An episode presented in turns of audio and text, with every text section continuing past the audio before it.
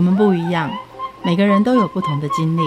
当所有的节目都在高谈阔论成功的样板人物时，在这里有一群曾经遭遇到挫折和经历失败的人，正品尝着过去失败好滋味，继续一步一步往他们美好的人生迈进。让我们一起来听听他们的故事与分享，在我们踏出下一步时，有些不同的启示与想法。欢迎收听《失败好滋味》，我是 Rico，我是贝大小姐，我要吃麻辣锅，吃哪一家？这一家有送肉盘的，要不要去？我要打折。我要促销，可是看起来促销的这几家都不好吃。现在是吃视频也要吃好一点的东西，你没有必要评到那种状况吧？是不是对得起自己啊？你这样子拿新台币出去啊？反正不是麻辣锅都很好赚吗？他们只要 SOP 把那个东西拿出来，消费者自己煮的，啊，有什么技术可言？汤底好吃很重要，好吗？都什么不一样？对啊，真的吗？我们来问一下上品迷你麻辣刷刷锅的哈利老板，从几岁开始开小火锅店？第一间的话是在市里的上品麻辣锅。那间是二零一零年一月，嗯、当时我十九岁，那时候顶下这间麻辣锅店，到现在听说是亏钱，你还敢顶？嗯，对啊，年轻不懂事啊，不是啊，因为其实就是一个机会啦，把握机会嘛。当时老板也给我们这个机会，所以一定要试试看。其实年轻是不是因为亏钱，所以顶让金也比较少一点？其实当时的他顶让给我的金额是五十万啊，说真的，你说便宜也还好。十九岁哪来的五十万？对啊，当时我自己有一些存款，大概二十来玩。那后来其实是老板给的这个机会，我觉得你做得起来，后面的金额就慢慢还我，没关系，赚钱再给我就对了。这样厉害了，你用打工存到二十万，在这家店是怎么打工法？是从早上到晚上，一个人顶三班，一个人顶三班。其实说我我来，没有没有，因为恰巧他当时我在那边打工的时候，那他们的员工也都刚好离职，最后只剩下我一个老板、老板娘三个人做，所以就呈现我我有记得有一次高中的时候，他们打工有过一百多天我没有休假，哇，这么累，没有没有，其实我是早上上课嘛，啊晚上在那边做啊，因为他的时数也不长，他可能五点半到十一点半，我记得那时候，啊其实时数也不长啊，那时薪当时其实不高，所以说真的，我我希望能赚到的是学费金，其实我也就是定期定额在买基金，所以我一定要赚到那个金额，我每个月可能扣九千块，我希望说要超过还要有生活费，还要存存学费，觉得哎很好，完全符合我的条件，太厉害了。对对，如果接下一个亏钱的店，那现在要想办法转亏为盈。你试过哪些方法转亏为盈？我看很多的店家说啊，没生意了，好吧，我们来搞个促销吧，可以吧？对啊，当然了，我们也做促销，那个是一个反射性的动作。对，反正便宜就会有人嘛。对，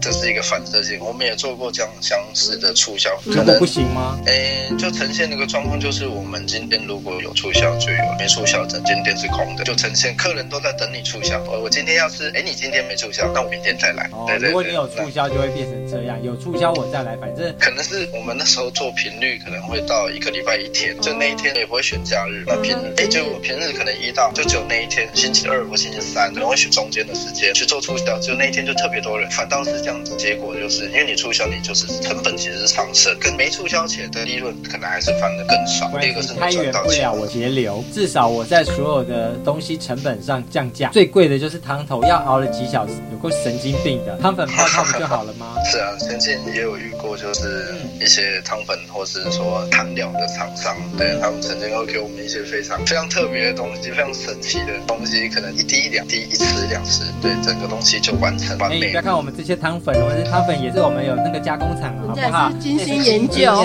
也是我杀了很多鸡，然后让那种出来的那一滴呢，精心研究的。是是是是，可是这就是会有个问题，技术源头不会掌握在我们手上。当今天如果说别人掐着脖子，我今天如果要拓点，我今天要生意更好，是不是没有他我就不行？我来你煮，三更半煮汤。对，哎，我甚至还煮不出来。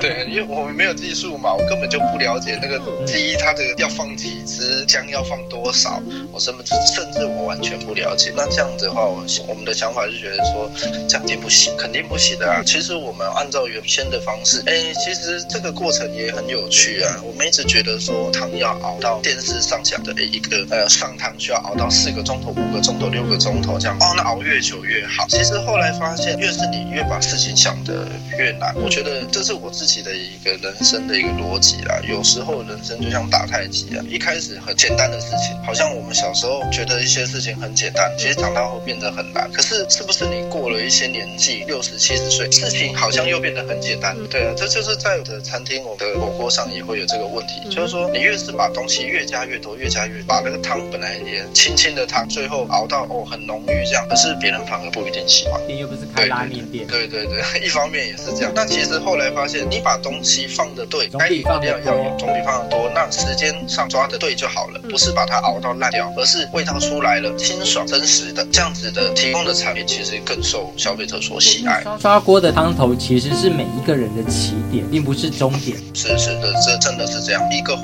锅提供的食材，给客人看到眼睛看到的那些食材，有时候反而比这个汤更来的直接啊。对对，更来的直接。汤头又不能够减价，就是成本不能够控制。现在食材又是更重要，那惨啦！那食材又怎么样能够控制价格？食材去控制价格，其实蛋这么贵，难道我就？哦，但最近真的好贵啊！对啊，最近这个蛋的问题也是很苦恼了，因为跟因为我们坚持用红鸡蛋，刷刷锅这一边坚持使用红鸡蛋，就是所谓的人家会讲那个是土鸡蛋，我觉得用这种就更贵了。要不要因为这样子转换呢？其实这个问题我还在思考。那目前来看的话，先不要啦，因为说真的，依然但是它今天贵一些，这个很市场，我们就考量到说，如果说啊，我换一个白蛋，你会不会感觉就啊你在省钱，老板在省钱？这样确实红蛋跟白蛋，我喜欢吃红蛋。对啊，它确实它的蛋黄的饱满度、口感是比较好的。对啊，比较有蛋香。嗯，对，它就是有一个味道。这样也不行，那样也不行。那所有的付出去最贵的就是员工嘛，砍员工的钱和砍员工的人数，这样总行了吧？其实砍员工的人数跟砍员工钱，最后就是砍死自己啊。为什么呢？你会累死。啊，这有什么样的过去失败？其实最有趣的就是当时接下来太年轻，的，员工年纪都比你大，你讲的话就没有人理你啊。对啊，有时候而且他们越大的员工越有，哎，他们越多想法，甚至我说，哎，这个老板哦，嘴上无毛办事不牢啊，嗯，我们的经验都比他更多啊。那真的是这样说，对啊，那可能就会用一些方式告诉他们说，哎，你照我的方式做，如果今天错了，我负责，我承担这个业绩下降的可能性。如果你坚持用你的方式做错了，怎么办？笑脸男要听阿姨叔叔的话了，我跟你说的没有错啦。对，他吃过的也比我吃过饭还多。对啊，那你怎么办？有有时候真的迫不得已的时候，就得拿出一些比较直接的方法。像我很喜欢看书啦，以前我们士林那边的垫脚石是二十四小时，我可能下了班会在待到四点。哦，就是、都看哪些书来知道说管理呀的方法是什么？可能就是一些也是管理层面的吧，偏向于日系的管理。那他们会有一些所谓的行为科学。那我喜欢这样东西。我最推荐的那一本。叫做你不懂得带人，就自己做到死。那你曾经自己做到死？对，我就是自己做到死，在半夜都不睡觉这样子。就是有曾经过，我们这个小火锅肉都是要现切起来的。那到了客户需要的时候，我们就一切好的肉去呈现给客人放盘嘛。那这个肉先切起来，势必厂商送来一大块肉，我们要先切。那可能用餐时间又不方便，可能就是我们都会半夜留下来切肉。当时切肉就是切到后来手受伤，韧带撕裂了，这段时间上就看见，哇，那非常痛。那个那个真的是走路手晃到都会痛，半夜切一切切一切，哇，好痛，开始不舒服，你可能就因为压力大嘛，声音又不好，然后又痛，然后就哭啊，就一个人铁门关起来在里面哭啊。双重职灾不但韧带撕裂，心理压力也是。对，心理压力超大，这样那可能就哭一哭十分钟，明天还要还是要开会，啊、就只能这样啊，对啊，继续讲下来，这就，就是自己做到死啊，完全就没有人能帮你，你又很坚持你自己，不想让人家帮忙，觉得你们都是笨蛋，我自己来。那当然啦、啊。因为所有发完的钱赚的都是你的、啊，你想搞，你赚你太凶贼。对啊，那你就自己来这样子，对不对？大家都会讲嘛，反正我只拿你那些打工钱或是员工的钱，剩下的多赚的都是你的啊。那你一年下来大概有几百万，然后才过。其实也是为了这一这这一个问题。这些小店第一年赚二十几万，第二年我记得是三十几还是四十？第一年二十几万，你二十几万除以十二个月，你的月薪比那些叔叔阿姨还要便宜。样？啊，没有啊，比他们少一万，我比工读生还少，好不好？对啊，我比工读生还少啊！那时候没有请正职，都请工读。如果真的连那些做事都算进去，好像只有四十几块吧。因为大家保证那些工读的是时薪，可是没有保障老板的时薪嘛。对对对，他并没有保障老板时薪，所以你每一小时只有四十块钱。好像还不到啦，因为那些东西还要算你，还要算你很早到店里去。那你每一小时比一个御饭团还便宜。比一个御饭团，对对对对，一个小时可以吃一个，很幸福了。而且还不能配饮料，因为配饮料太过钱。对，就等一个小时后就可以再喝一杯饮料。天哪，那你是怎么样熬过来这些苦日子？到多久的时候才会翻转由亏转？这个分为两个层面啊。第一个层面就是说，即便我今天赚的再少，我从书里学到，从人时间也好，就是跟员工相处等等，学到说，事实上我们人都是为了一个目标在努力。他们可能为了每个月的花在努力，可能为了他心中，你看年轻人嘛，可能想买一台摩托车。那我们当然是为了我们自己的事业未来在努力。那这时候，当每一年，虽然我只有三十万，就我还是会跟直接告诉员工说，你看，这就是我们一年所赚的，会在四十尾牙尾牙捐出来。我甚至连工读生，我们都有所谓的年终奖金。我赚的再少更低了。对，其实第二年开始，我才发现说，哎，我怎么把你的多赚的都发出去了？赚到的钱全部都拿去当年终奖金。天对对，都拿去当年终奖金了，没有办法顾到。所以啊，我会让他们觉得说，哎，其实你跟我们，我们是一起的。对我们，你到了年底以后，给这个东西其实是有赚大家赚，有赔我自己赔。对，有赔我自己赔。对，还还好，后来没有再赔，不然我应该也没办法 撑下去了。对。可是现在的店都很稀奇古怪，都要符合那些完美啊，然后呢要先照相啊，盘子要变得很大啊，然后打卡，要打卡啊，这样子的店有经过这样子的风潮吗？可能就是说，我们运气好了，在第一天店的时候，其实当时这样的风气并不是非常的鼎盛。再者，当时布洛克其实是少的，那少的布洛克其实看的人也不多，不会像现在大家习惯性的去寻找这些或追踪这些布洛克。当这个风潮在起的时候，正在正在往上爬的时候，我们的运气也不错的，就是布洛克其实它是需要文章的，那他会有些布洛克他其实是主动来这一间店，我们就是有商品自营的商品火锅店来用餐，他也不跟你。讲他就会学一些，做一些评论等等，运气也不错的，当时都是较正面的一些啊，正面的，一直到现在，东西要摆的好看，让你拍照这件事情，那其实时间久了，这个老店，他如果今天是老店了，他比较没这个压力，坦白说，对，因为他在网络上累积了很大的声量，对他第一点他有声量，第二点是大家对老店美感要求好像就没有那么重啊，对，就是食食物上，我不一定是端出来的那个肉一定要有下面有放干饼这样子，他在那喷着，他们可能就不会要求。这种东西，可是我们注重的可能就是另外一块。我们老店其实注重的是另外一点。其实曾经有一个客人告诉我，我就说跟他说，哎，我们这个也没什么，没什么改变啊什么。因为这间店其实店最远的历史要追溯到二零零五年，就是我们的前任老板，一直到现在其实十多年。这位客人跟我讲的是说，新的店就要有噱头、有特色，老的店你要坚持你的味道，这就是重点。今天我们做了十多年，我们算是一间哎比较老的品牌，也不要说老啊。年轻的啊，不是一个新品牌。我们最重要其实是更重要的，一直去追求我们变的味道。要有一个很重要的观念，就是你每一家店在自己的那个位置上面所要思考的事情是不一样。不能说老店去跟着新店去跟风，失去了自己味道方面的求新求变，那大家来找你就失去了意义啊！因为我就是来找老友，对不对？我要去寻找我记忆中的那个好味道嗯。是的，是的，这非常重要。那它其实。当时的客人跟我讲这句话，完全就豁然白了这个道理，就觉得说是啊，我为什么一直要去想是本来怎么行销，我要怎么变化新的口味？其实到了他某一个时间点呢，我们应该更专注在于